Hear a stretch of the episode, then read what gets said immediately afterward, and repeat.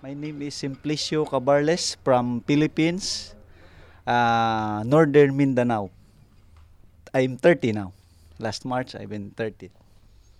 Yeah, and I am the second officer of that vessel, and we load uh, soya beans meal from Brazil. Yes. We arrived at pier number six uh, last uh, April uh, 15, and we we probably finish uh, uh, on 30th April. Me as a, uh, a second officer, my job is to supervise uh, the duty officer in charge during the operation.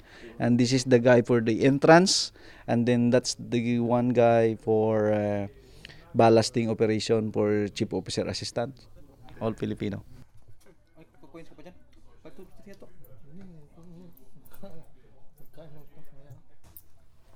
being on board it's so like you are in the inside the house for almost one month different here you can see car different people uh smell nature yes place different places yeah.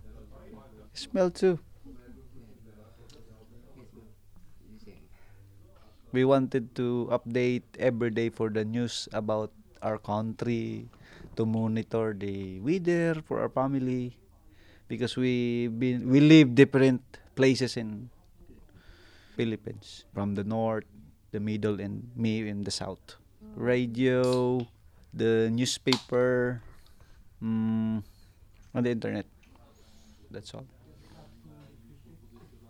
I have family I have uh, two kids twin two boy twin and three years old. Yes.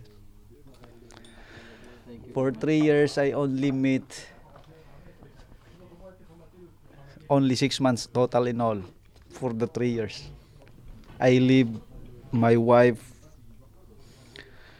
I leave the baby four months inside. I stay only 45 days. then I spend uh, 10 months away from them and then when i go home again only one and a half month i spend. Now i'm spending again 10 months on board.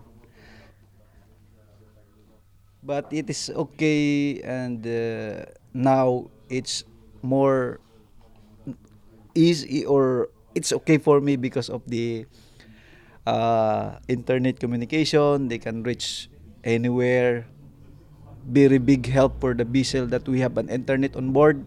Even though we're in the middle of the sea, we have internet so we can chat, we can talk to each other. Like before, there's none. Yes, very hard just to call.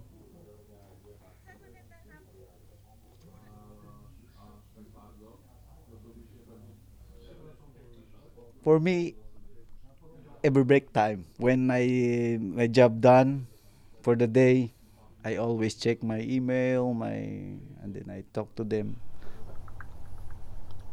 But the one problem is the time different.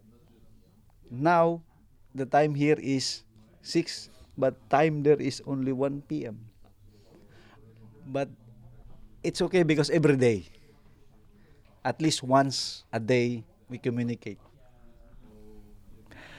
for them it's hard also because of the parenting time especially when you are married uh, yeah but my wife is very strong. He can stand as a father and a wife.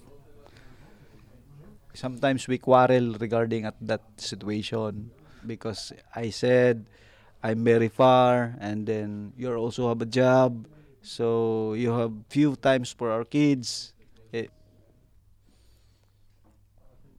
I tell her that uh, it must be not too long in the future as early as possible he will stop me i will spend more six more months and I plan to go on October to to take Christmas and the New Year vacation. Hopefully, I plan this. Uh, I will spend four months for them. I plan. Yes. I spend too long at sea.